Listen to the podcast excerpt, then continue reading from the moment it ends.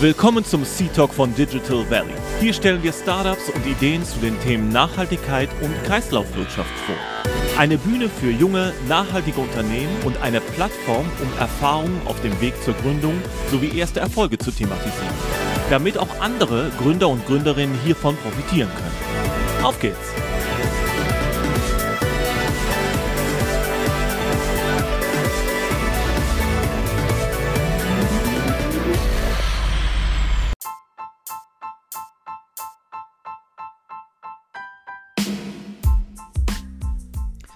Heutige Folge ist aus mindestens zwei Gründen eine Besonderheit im Digital Valley Podcast. Und zwar haben wir eine neue Reihe Digital Valley Goes Highest. Und Highest ist der Inkubator, Schrägstrich Accelerator, das Innovationsökosystem der TU Darmstadt. Und gemeinsam mit der TU Darmstadt werden wir in diesem Jahr äh, einige Folgen aufnehmen als Digital Valley Goes Highest Podcast-Reihe, um speziell auch die Chance zu ermöglichen, Startups von der TU Darmstadt aus dem Inkubator Accelerator Highest auch nochmal äh, bei uns im Podcast begrüßen zu dürfen. Und die andere Besonderheit ist nicht nur, dass wir das gemeinsam mit der TU Darmstadt machen, sondern auch, dass ich die große Ehre habe, einen Co-Host für diese Podcast-Reihe an meiner Seite zu haben und das ist Harald Holzer.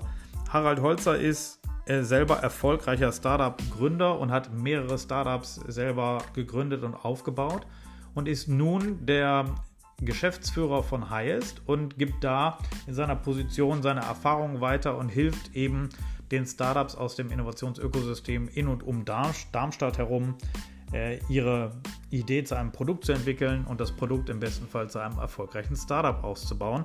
Deshalb äh, zwei Besonderheiten. Und die dritte ist, dass diese Folge komplett auf Englisch äh, sein wird, da äh, Laura, die Gründerin von Relay Energy, die wir heute begrüßen dürfen in der Folge, ähm, gebürtige Italienerin ist, aber eine europäische Lebensgeschichte äh, mit sich bringt und zuletzt in Schweden lebte und aus Schweden mit ihrem Startup nach Deutschland, speziell an den Standort Darmstadt, äh, gezogen ist, weil sie dort einen besseren Zugang zu dem Energiemarkt in Deutschland hat und das für ihr Startup Relay Energy, welches sich auf die äh, Optimierung von Batteriespeichern für den Energiemarkt spezialisiert, ähm, den Zugang hier besser äh, in Deutschland erwartet. Das heißt, wir hören etwas über den Energiemarkt, wir hören etwas über ein SaaS-Startup, das sich äh, dem annimmt, Batteriespeicher zu optimieren.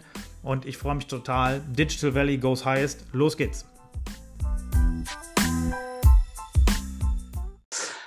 Hey, Digital Valley goes highest. This is the very first podcast that we're that we're producing together with Highest, and Highest is the incubator accelerator of the TU Darmstadt University, the Technische Universität Darmstadt.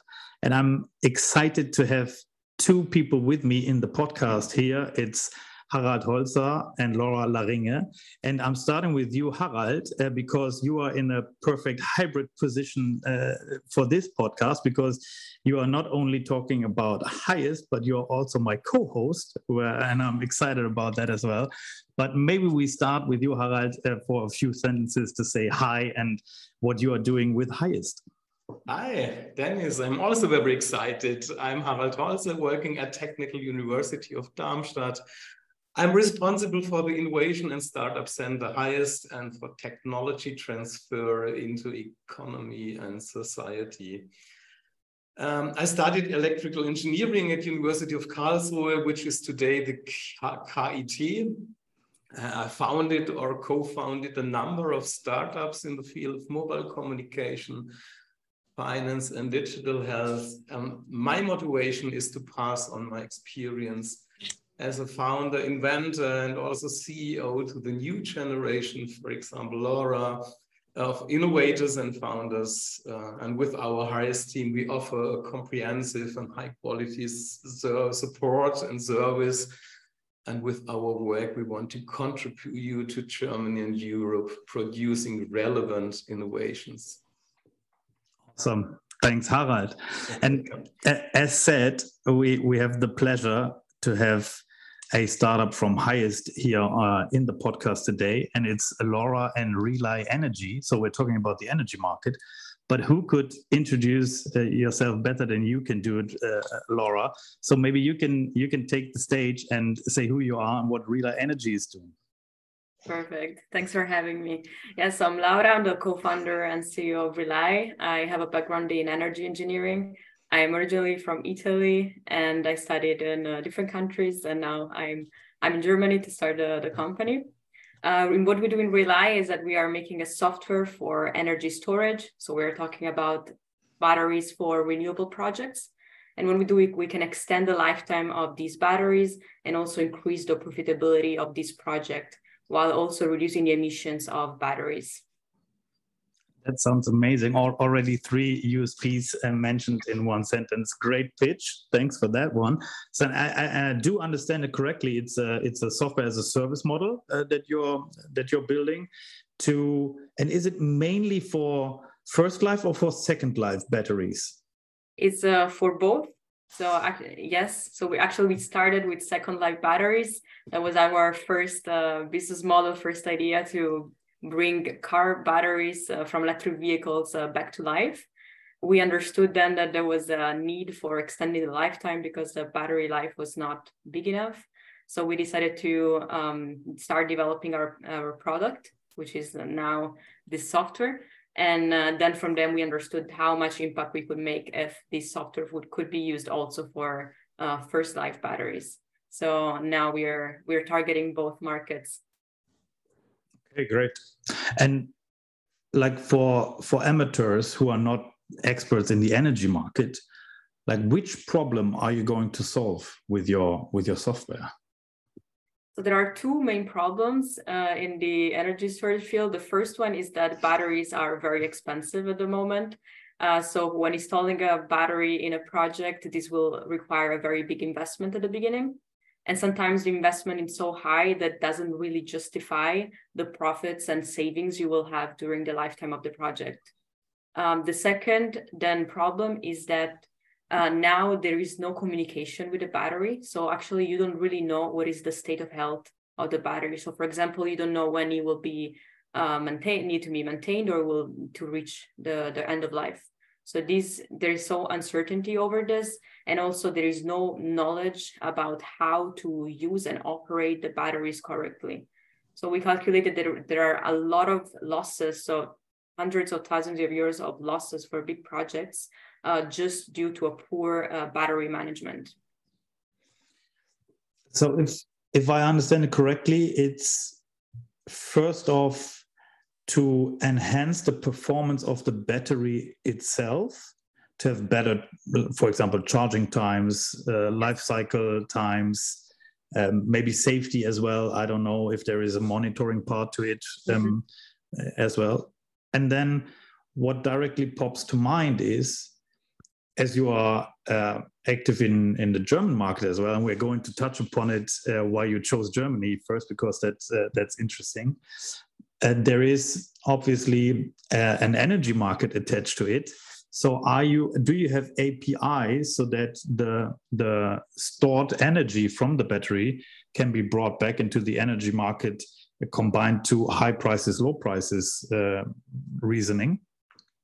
Yes, absolutely. That's part of it. So our algorithm basically, um, so everything happens in the in the cloud. So we get data from the battery, we understand which is the health of it, and then we have an optimization algorithm for optimizing for better health, but especially also for uh, better profits. So we calculate the profits over the whole lifetime of the battery, and this of course includes uh, the electricity prices, uh, how much is the generation from the renewables uh, the load, so how much is consumed.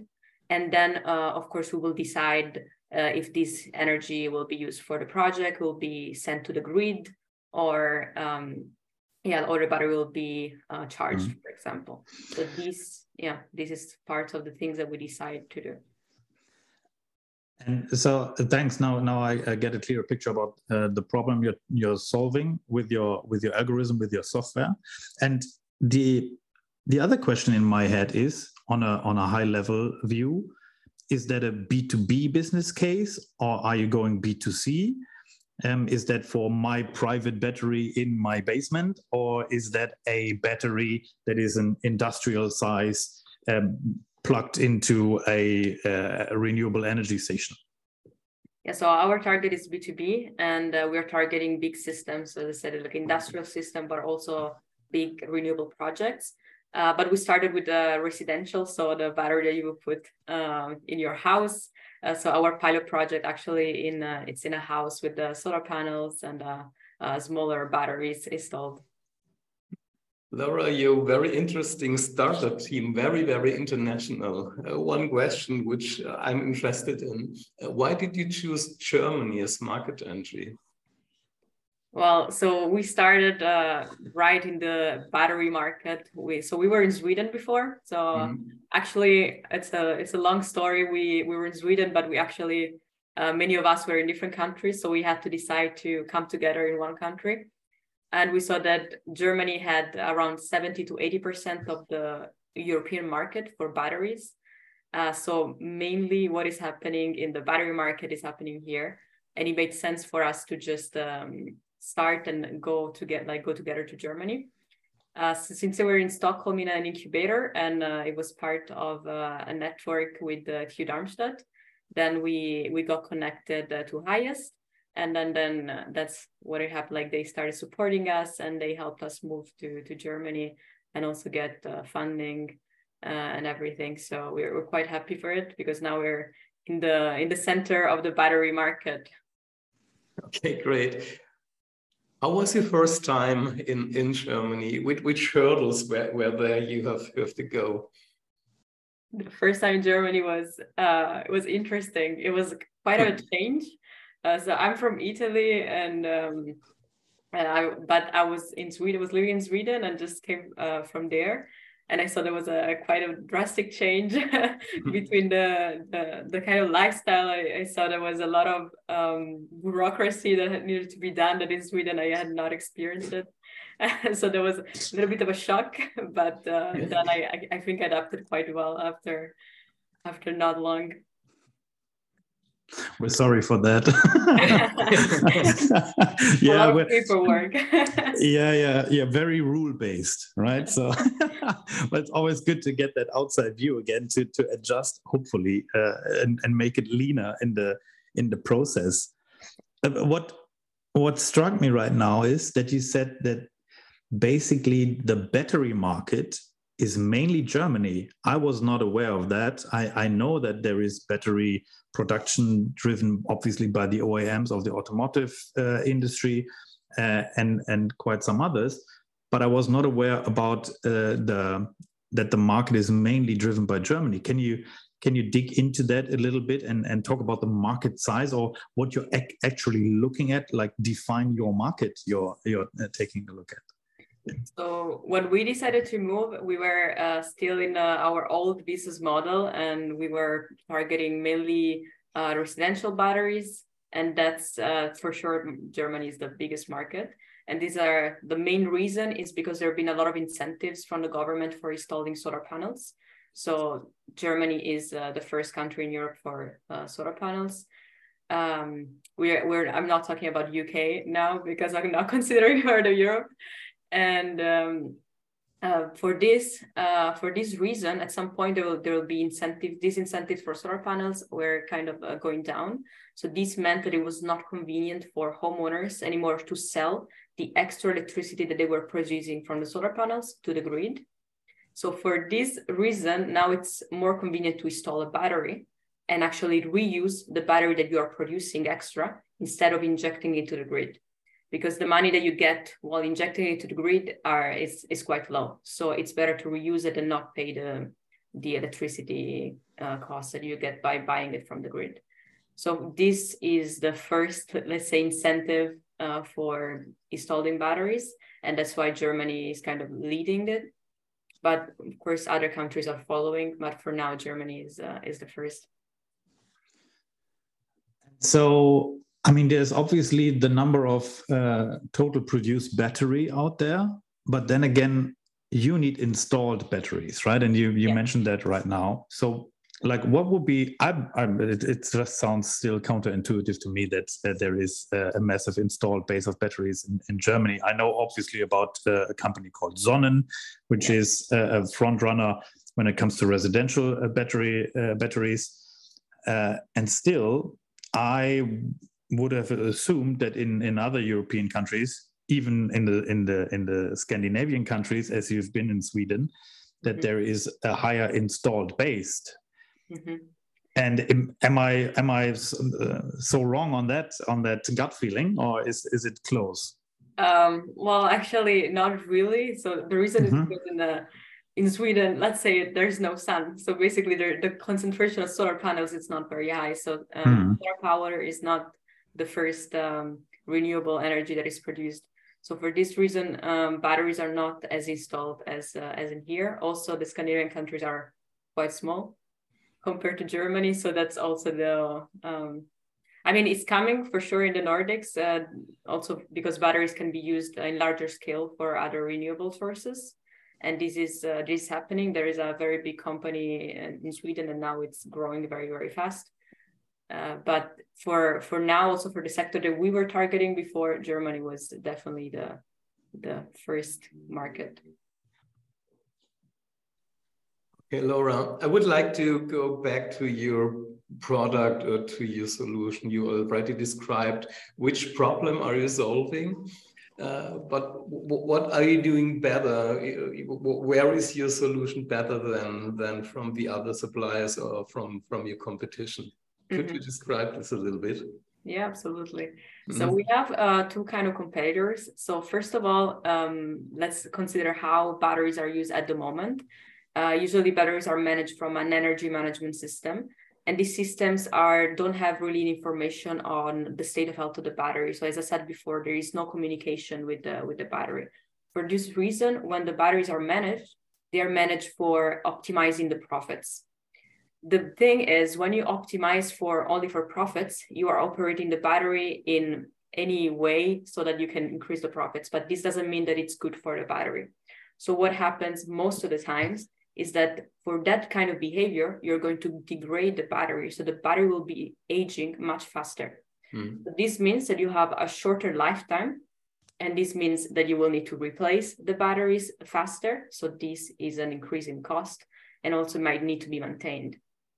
So this is not taken into account in uh, this traditional uh, management of batteries. Then there is another uh, kind of companies that are doing uh, the reading of the health of the battery. So these kind of companies are giving analytics to the customer to see at each time what is the state of health of the battery. So why is this used? Is for two reasons. One is to see when the battery will come to an end of life so that they can replace it or they can extend the warranty. So this is the main use cases. And the second one is for safety reason when it will need to be maintained, if there's any anything wrong in the battery. But this data that is given to the customer is just can just be used for this because the customers and also these kind of companies don't have the knowledge and the um, the expertise for managing the batteries and optimize it based on how the battery ages and what are the practices to make it age ages lower. So since that knowledge is not there, we are kind of bridging the gap between these two kind of companies. So we are providing the state of health uh, details, but then we are integrating this in our optimization. So we optimize it both for profits, but also for increased uh, lifetime and better health to the battery. So this will allow the project to have a maximum lifespan and profit. So we will consider the whole lifetime of the project and not just the real time benefits. Mm -hmm. Great, thank you. Uh, which is the status of your product? Are you ready for market, ready for customer, ready for pilots? We are ready for pilots, mm -hmm. uh, still not ready for market. So uh, we we recently installed our first pilot project, and now we are looking for a new pilot project for a larger scale. So as I said, now we're doing it residential because it's a smaller and easier system to manage. But now we want to go in a larger scale, so the our target market for uh, next year when we want to launch the product. So this year we'll be um, getting feedback, improving our models, and uh, try out the, uh, the product until we're ready for market. And who would be your preferred target customer? Like, who who would be? Is it is it the energy uh, companies, the big ones? Um, is it uh, operators? Like, who who would who would it be? Who would buy your product? Uh, so we have a, a, few different targets. So one are renewable energy uh, project owners. So who owns these big projects with batteries? So they would be the first one to actually benefit from the software because they they get the profits out of the, the project. So they will get bigger profits. Uh, then another target will be uh, energy trading companies. So there are companies that trade energy with batteries and other renewables. Um, and this is also very important for them to extend the lifetime of the batteries because the more uh, the, the more they the project leaves it means the more profits they get. So we see that there is a um, big advantage for them. Uh, but one target that we're they want to target after we get into the market is energy management system companies. So as i said before these kind of competitors uh, so we could integrate our optimization in theirs so that they can have the maximum output uh, so we see that this is a harder market to get in. Uh, so we want to get in uh, once the product is ready, but now we want to test for uh, projects that are already running or they're about to start running. And if I understand it correctly, so you're building the algorithm, you're going to sell a software as a service, mm-hmm. and still you would need someone who has the hardware at at the battery, which is the energy management uh, providers you you were talking about. So mm-hmm. that might be energy companies like E.ON is a big one uh, in in Germany, um, and others obviously, and still like they would they would buy and include your software as a service. Like how do you get your software into the smart meter let's say or into that little box that needs to be installed and attached to to a battery? How do you overcome that hurdle? Because it's obviously it's a hurdle for your business model to overcome that. Yeah so, so there are two cases. Uh, there's one case in which actually we need to also provide a hardware so the, if the battery is connected to the inter- internet and has the hardware for it then we don't we just provide mm-hmm. the software and it's just a matter of installing the software and configure it and then there is a second uh, case which is more for smaller systems so it's actually, for example, in the, in the residential, and then we will need to just install a small chip and this will connect to the internet and will give us the communication uh, capability through the, from the battery and to other devices and of course the internet. Uh, but it, we are just talking from a small device that uh, can be purchased. And before touching uh, upon the, the, the business model and how you're gonna uh, monetize it and what's your revenue streams uh, would look like, I would like to go one step or maybe three steps back to understand again your background a bit you said you're you're an engineer but then again how do you fall in love with batteries like how did that happen that you want to build up a startup in in the energy market and especially uh, for batteries and and how easy was it to get started did you have someone already by your side who is now a co-founder and maybe you can enlighten a little bit that that founding story Yes, absolutely. Um, so yeah, I will need to give the big story here. yeah. So um, uh, I did my master in uh, Sweden and Spain, and it was a double degree program in which uh, we also had a business school in the middle in uh, in Spain, and we had uh, one month, one month and a half of intensive uh, business courses with the people that were doing the same master. So one of my co-founders also was in the same master he also did one year in Sweden and one year in the Netherlands. And we did this module in Spain together. Uh, and there, uh, basically, we had to we had to build a business model as a just as a class. So um, so what happened is that we we had some topics to choose between, but I didn't really like any of these topics. Uh, so I just decided to um, to find a team and uh, start off with the with a new idea. Uh, so I I contacted the, my co-founder because he was very strong technically. is uh, he's worked in the in the energy storage field, uh, energy management in a long time for a long time, and then also another person that uh, is not in the startup anymore. but we we decided to come up with the with this idea together and um, one of the we started with problems so we since we were all energy studying energy engineering we're all looking for pro- problems in the in the market. So what is what is happening right now? What are the big struggles? What are things that will uh, come up in the future? And what we saw is that there was a big waste of uh, electric vehicles batteries. Mm. as when they come out of uh, life the, these batteries are still quite healthy but they just need to be thrown away because they're not good enough for the for the electric vehicles but actually they are still quite healthy. So we decided to start from that problem and we built our first business model which as i said before is not what we are doing now uh, but that's how everything started. So we we started building this business model around uh, second life batteries so refurbishing these electric vehicles batteries and give them a second life.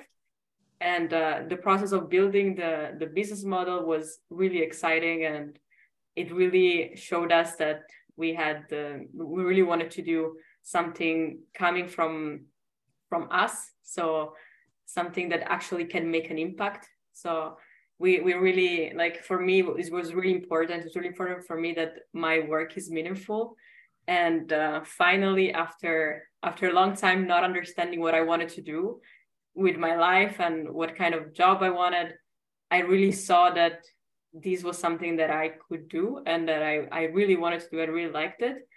So that's that was like kind of the spark uh, that this started, and uh, the field is. Uh, I mean, I was studying. I started studying uh, energy engineering. I was actually my bachelor was in electronic engineering, and I decided to go more in renewable energies because I wanted to do something that had uh, meaning. So the batteries are so important for the energy transition. So they're so fundamental. So I already was very into the topic. And then once everything got together, um, I understood that, that that was something that I wanted to do. Uh, and also my co-founder uh, as well. And he is really in love with the technical part. So uh, developing the tech part was is is really exciting for him. So then uh, after that, as I said, we we understood that there was another problem in this business model which was the limited lifetime. And then from there uh, we started developing our solution while we were studying. And uh, and then yes then we we brought it forward as a as a software solution rather than the whole package with second life batteries. Cool Laura, I would like to point out a little bit of the re relevance of the startup team. Could you describe a little bit the process uh, from the first contact to your co-founder until the decision, yes, we, we, we, we found a startup together? And uh, are, are you sure you have the, the, the competences on board you need and you have the best guys uh, you need uh, to, to go uh, through the startup? Uh, yeah yeah, I, I, development. Yeah, I think, I think when we started, it was more like understanding who had the like complementary skills. So I I was not um, I was not very into the technical part. So I, I mm. from when I did this uh, business course, I kind of understood that I wanted to do more in the business part. Uh, so I I founded the my co-founder, the technical co-founder, that was really, as I said, in love with the tech part. So that was a, a clear, good match. Um, and then um, then it was it was more. I think it was more about who's really excited about funding a startup themselves or like working on their own project and also I wanted to have an impact rather than just uh, looking for a stable job and so I think this is this is really important when funding the team because of course otherwise um, so it happened for us that we expanded the team and we also onboarded some other people that they were not as um, the, as in love, let's say, with the with the startup scene, and uh, and then they ended up, of course, taking jobs, and um, and we found uh, we found also other the like the third co-founder, so now we're three, and he it was actually into this uh, this field as well. It was uh, and at the same time like like Cassie we really wanted to be an entrepreneur and doing his own thing and uh, when we talked to him like i see this passion in this field and uh, like the energy of really wanted to do something then we saw that that there could uh, could be a match, and then we we started working together, and it really worked well. And then from there, of course, we understood that uh, that this could be brought forward because, of course, we started doing, during university. So one thing started university, you don't really know if it's just going to happen or not. But then after one year of working together, and we said things were going well and we could actually do it. Um, and then it was only about building our skills based on what we were already inclined for. Now, thanks. You, you mentioned that you're now uh, three in the in the founding team, uh, three people, and you described it as uh, it sounded like a walk in the park. However, people uh, people are struggling to find their co-founders and there's there's always this notion of like okay i know him from kindergarten so i know him for i don't know how many years and so we trust him. And then there's other stories that are also successful that where people just met a half a year or a year ago and because they studied together. Um, but how did you how did you really find those two other co-founders? And how did you realize that there is a match and a trust base? Because it's uh, it sounds always easy uh, in the retrospective but in the making it's it's not as easy uh, as it as it sounds. Yeah that's true. It's not easy of course.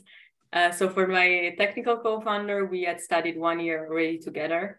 And so we knew quite uh, well. So i like we, we I knew him for for someone that was really smart and uh, really technical. So he would help, for example, in uh, in class and assignments.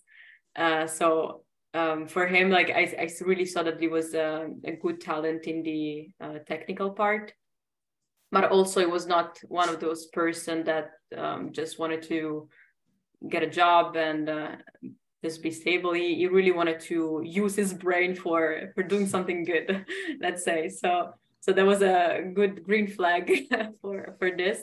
But of course, I didn't know it right at the beginning, so it was a little bit of um, try trial and error and see if that worked out or not. Uh, so we started with it, and the other co-founder actually was a good friend of. Uh, uh, of uh, so I give them names. So my technical founder is Krishna, and then the other um, co-founder is Ashish. So Ashish and Krishna knew each other quite well, also for one year, uh, and they they were studying together. So they also worked on projects together. So Krishna really trusted uh, Ashish, and he was as well in the field. In the field, so we brought in a team while we were just early, very early stage. So um, we started working together, and we saw what worked and what did not work. So I think it was good for us that we had this uh, trial time in which we could understand if if the team could work or not and in the meantime, we also were participating in a competition. And in that competition, we we could um, find other people that would like to join our team. And then we found other people that were interested in the same uh, kind of field. Uh, that did not work out, unfortunately. Uh, so it was also like a trial. So we tried together, and we saw that there actually there was no not a match. So we were not working good together. There was not the same uh, goals and ideals for the company so that uh, that naturally then went mm. away so i think sometimes it's really a matter of luck of mm-hmm. finding the, the, the right people but also from the beginning trying to understand what are like the skills uh, of each other how can we structure the team so who could be responsible for it and especially do you really have like the grit and um, and the perseverance of mm doing something like this, which is not going to be easy. So I think that's the, the most important thing. And then um, are you going to be able also to build the skills? Because of course you will need to build a lot of skills in the uh, during the, the time. So that that's also part of it. Are you willing to put the work? And then there is this a great initiative that I learned about, which is called Unite. And um, I'd like to learn a little bit more about it. And maybe uh, you and Harald, you can you can say something about it because it is a European program. As I said, it's called Unite, and it's about to connect startups from from different um, countries. But maybe Harald, if I if I may ask you first, maybe you can uh, shed a light on on the program Unite in Europe. Yes, Unite is, is a university network for innovation, technology, and engineering. That's the name from Unite. Unite is a network of universities of nine countries that will set a new model for European virtual and physical inter-university campus. And the countries are, for example, Sweden, Finland, Germany, Austria, Poland, France, Italy, Spain, and Portugal. And together, this, the, partners have nearly 300,000 students and nearly 80,000 graduates. And very interesting, we have 800 startups founded in the last five years in these universities and in these countries.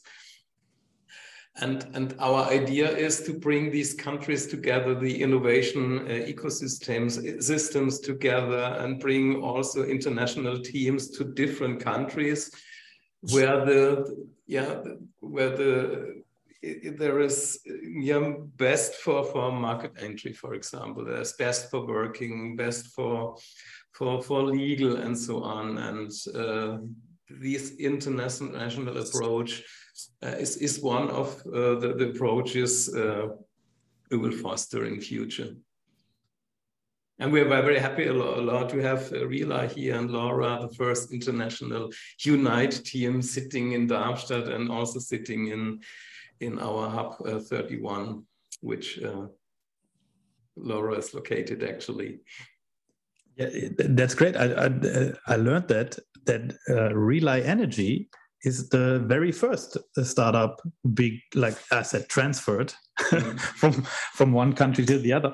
L Laura, what made you choose highest and and how did you um, how did you fit into that now I, I learned you're in germany in darmstadt now for roughly a year um, so how is unite and highest have helped you on on your way these these ecosystems i think highest came right in the right moment when we needed it so we we were looking for relocating to Germany, but we had no contacts. We had no network, and none of us had lived or worked in Germany before. So we really had no network there.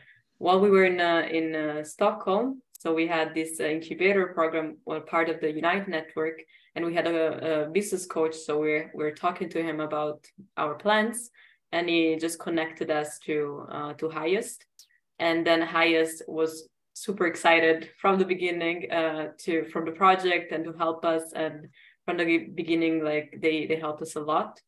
And then um, after a few months they they they said that we they could provide uh, some off like some office space and lab space for free for us so we went to uh, went to check it out so we went to me and uh, my co-founder went to to darmstadt for the first time to check out uh, to check out everything uh, to see how the ecosystem was, if it was uh, good to to move there, and then finally we decided to uh, to to move because of course we had all this support. Also, that there was support for uh, applying to grants, like to the uh, to the Exist grant.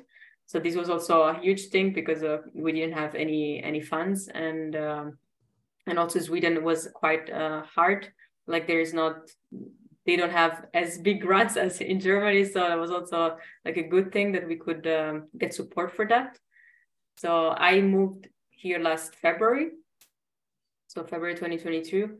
And, uh, and there we we started also doing application for the grants, and uh, we we are sitting in a, in a co-working space with a lot of other startups. So that was also great because we can we can interact and communicate with other startups. And uh, has always been uh, next to us, let's say, to to support in every step. So it's been uh, it's been really really good.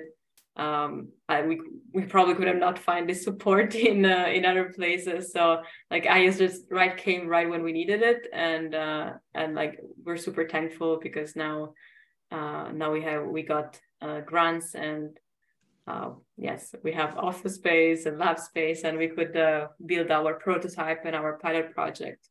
So that would have been much harder without it. I mean, through the uh, uh, Technical University Darmstadt, you have access to great talents as well, right? So I would assume you can find great people for your startup directly around the corner. Did you already find some some some employees, uh, someone who is who wants to support or who wants to just work with you on the project because they are interested uh, how how that evolves in that pilot stage which you are in?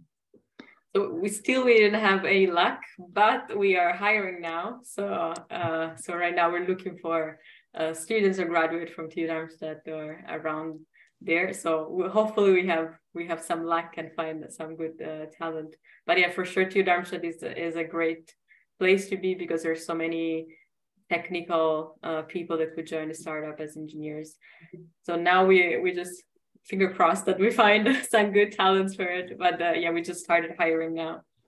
Big shout out, guys! You gotta you gotta watch out for Laura on campus and uh, find her and apply and say, hey, you want to work with ReliEnergy. So let, us just use the podcast as well for that. Um, so you're looking for people joining. I'd love to. I'd love to uh, go back to to some numbers as well and to the business model, because you said you obviously started with no funds and uh, now you you have the exist. Um, but at the stage where you are right now, do, will that be a capital intensive uh, startup? Will it be needed? Will you need uh, funding from VCs? Uh, are you looking for business angels? Like, what is your next milestones like and how is your pro projection? How you how do you want to build that company? Yeah so now we're fundraising actually. So we are talking to business angels for our pre-seed round. Uh, we're actually raising um, 500000 euros. So this will help us uh, expand our team. So now we're still three of us but as i said we're hiring we need more engineers because it's still uh, quite a deep technical startup. So we need a, we need a, a, big team to bring the product to the market. So our first step will be expanding our team and uh, so that we can complete the product by next year. And then, um, yes, uh, go to the market. And then after that, so after around one year and a half, we'll also need a seed round. So we'll need the additional investment of 1.5 million euros. And there we'll be going to uh, VCs. And um, so we had uh, also a, a, great business angel in the podcast uh, lately, uh, Matthias Helfrich. Uh, I just dropped that name because A, he's a great guy, and B, uh, maybe you can uh, just call him up because he is. Um, he has high experience over the last 20 plus years in the energy market as well. Um, mm-hmm. So, um, and if, if it's not him, maybe he knows someone who knows someone. Uh, so just to give that uh, uh, echo, we, we always call that the ecosystem play, right? Um, so uh, already directly share share knowledge uh, that might be helpful. And how would you monetize? Uh, is that, um, I suppose, as it is a SaaS model, it would be subscription, but maybe there is uh, maybe even additional revenue streams uh, to it, which I just don't see right now. Or can you describe how that how that's going to be commercialized? Yeah, so for now, the our model is a subscription-based model. So it will be uh, some yearly revenues depending on the size of the project and on the length of the project. So usually a project will last between 10 to 20 years, and then we will charge based on the capacity of the battery. So the bigger the project, the more we will charge. So this will really depend on the on the size. And we have three kind of uh, revenue streams. So the first one is uh, just giving uh, analytics data, so just giving uh, information about the battery health, and that's going to be our cheapest option. Uh, very easy to install and um, and that's going to be the basic. But what we see that will have more impact and the one that will be more requested will be our premium feature, let's say, uh, that will be more expensive, but this will have um, an optimization and control of the battery that will extend the lifetime. And this will be quite scalable uh, as it's also quite easy to install. It just need to be configured based on the on the data of the of the project. Uh, but then we also have a third um, third uh, revenue model, which is for bigger companies mainly. So we're a big project that really need um, need a customized experience. So we will actually work very close to the to the customer, to the project, to understand which is the best way to optimize the the battery and the overall project. So that will be uh, more expensive, but also the results will be uh, much higher than the the standard one. Okay, Great. So it's uh, it's a combination of different subscription packages, monitoring uh, analytics, uh, and then also basically management of the of the battery, plus transaction based when it comes to a bigger projects where you're basically working within the project. Okay, great, thank you. What development have you gone through since you're here in Germany? Development concerning your team, your product, your solution, your financial status? Mm-hmm. Yeah, so when we moved here, uh, I would say we had no money, we had no product, we had less money. yeah, so we moved here that we had basically an idea, an idea mm-hmm. and part of our tech developed, but we didn't have a, a complete prototype. So when we moved to Germany, uh, actually I moved here alone because um, I'm the only European in the in the team. So for the other uh, two Euro- for the two co-founders, they needed a visa to enter Germany. So getting a visa in Germany is not that easy. So I could only uh, come here alone and just starting um, living here and uh, being part of the ecosystem. Let's say uh, applying for the grants, etc. And then once we got the grant, my co-founders joined um, to join me. But we had to still build our prototype in the meantime, because otherwise we would not uh, get on. And this was the only lab that we had. Mm-hmm. Uh, so basically, we uh, my co-founders came here eh, for a month, just for a month, just for uh, for making the prototype, because that, that was allowed for the visa status to to come to Germany for one month. And we had this uh, very intensive amount of working in which we we could complete our prototype. Um, and it was still the old business model. So our prototype was a was a second life battery that also had our system so our software included. Uh, so that was our first uh, milestone last uh, just one year ago I, I would say uh, and then after a couple of months we got also the acceptance for for exist so we finally had the the, the first uh, money to to to live in, and they the my co-founders moved permanently to to Darmstadt.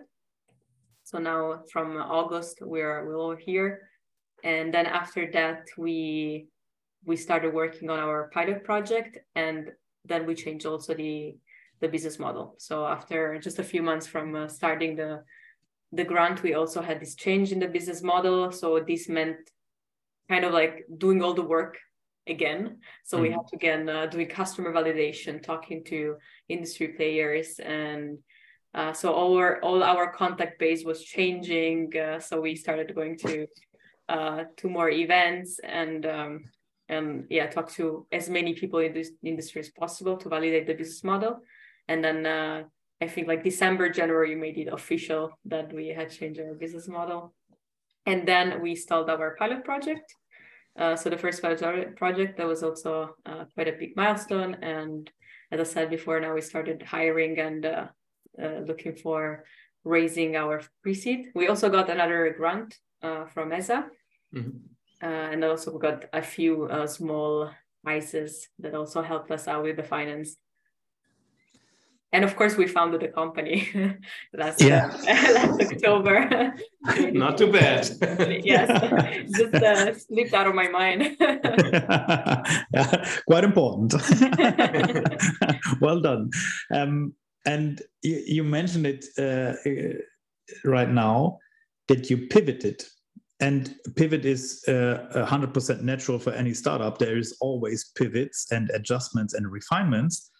However it's tricky to understand when you need to pivot. So how how did it evolve in you in your founding team that you that you made that change from residential to B2B, let's say institutional um, uh, markets?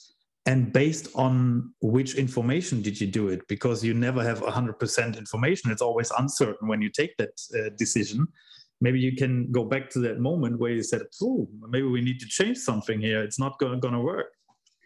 Yeah, so it was very gradual process. Uh, so the more we got into the start, we started seeing the challenges.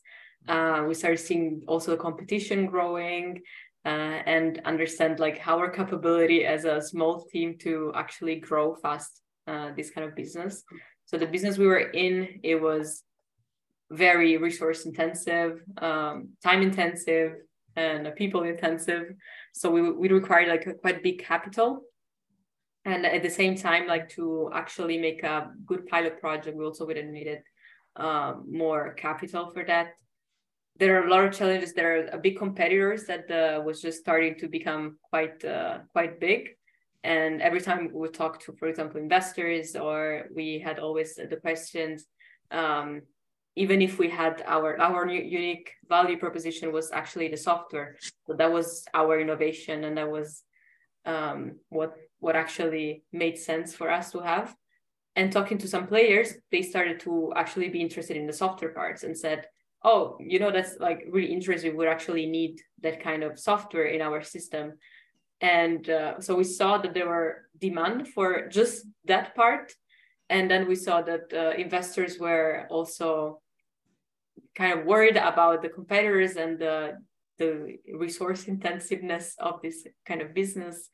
And um, of course you you would we would need to also have like a big manufacturing uh, place. And there were so many things to consider on top of all the work that we were doing for our innovation. So we decided we we understood that we really needed to focus on one thing and we couldn't focus on just 10 things at the same time only three people that was just too much uh, so we started thinking okay is there something we can do now is there something that is there a way that we can use our innovation as a product so i think like we we had this question in mind for some time but of course, you can't just pivot and uh, oh yes, we were going to sell the software. No, it doesn't work like that. You need to actually have like how who you're going to sell it to. Like, is it are they going to buy it? Like, is anyone interested? What's the problem there?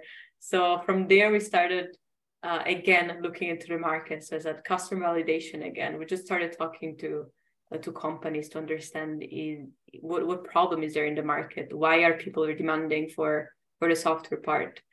so we started from there we just started talking to many companies and once we started seeing that there was actually a, a problem that we could solve and then our competitors were not at that level yet then we saw that there was an opportunity.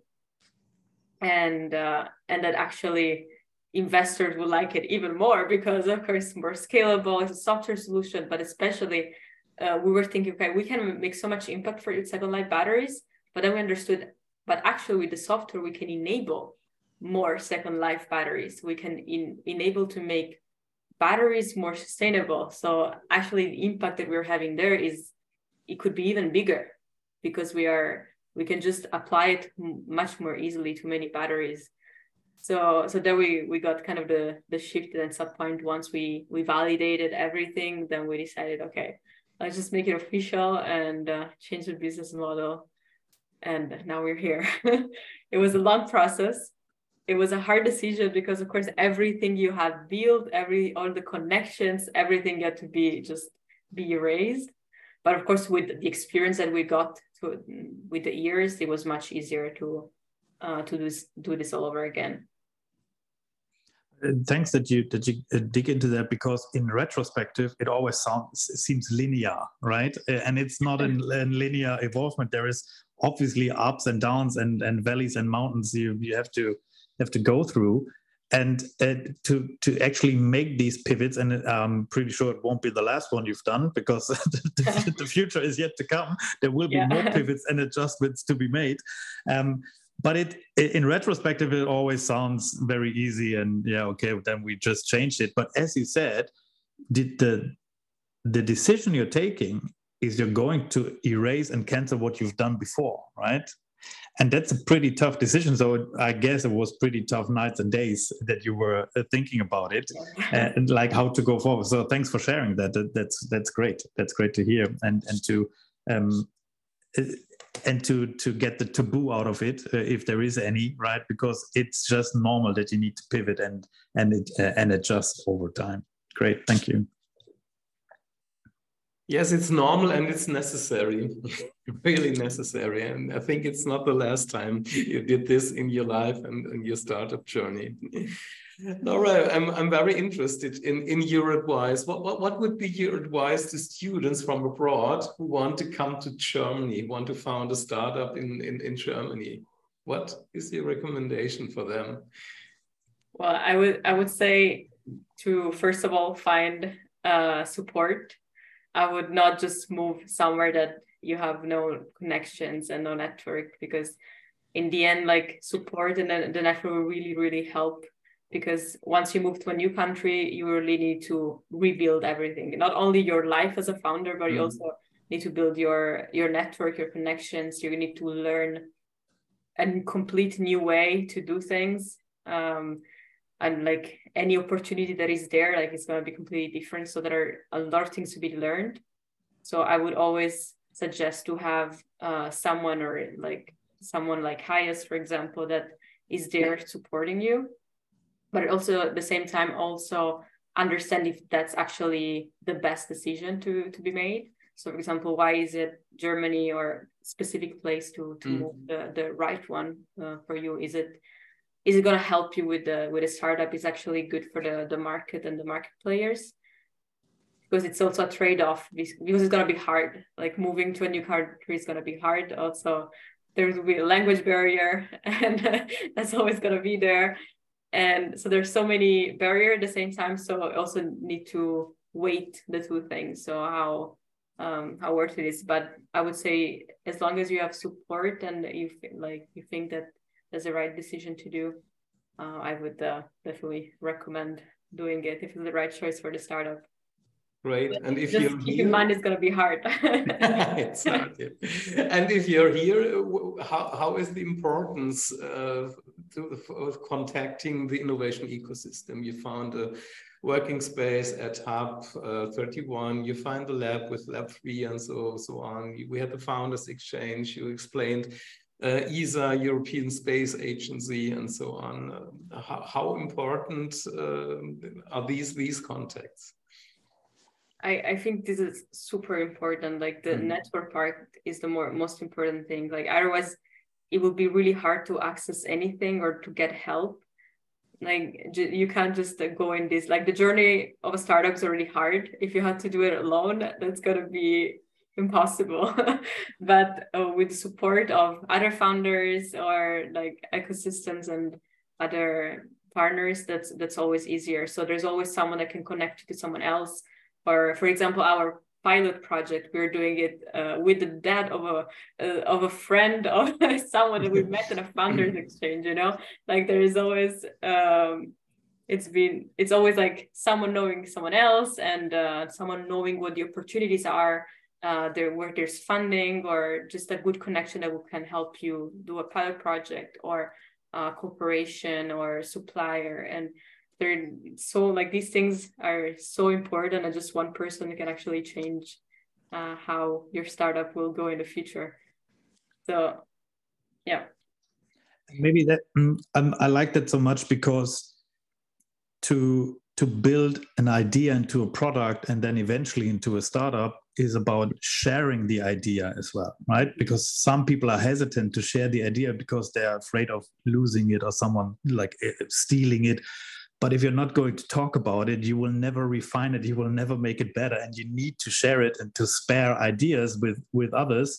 So a to get the feedback you need for the product and b to exactly get what you just described the network effect of it. Like okay i know someone who knows someone who might be of help to you. So um, a shout out to everyone who's who's uh, building something. Uh, don't be afraid to share the idea because uh, no one's gonna steal the passion you have about it. Uh, and the idea is only one thing but execution and passion is at least 50% if not even more. So uh, and no one's going to steal your own passion about your own product. So that's that's not going to happen.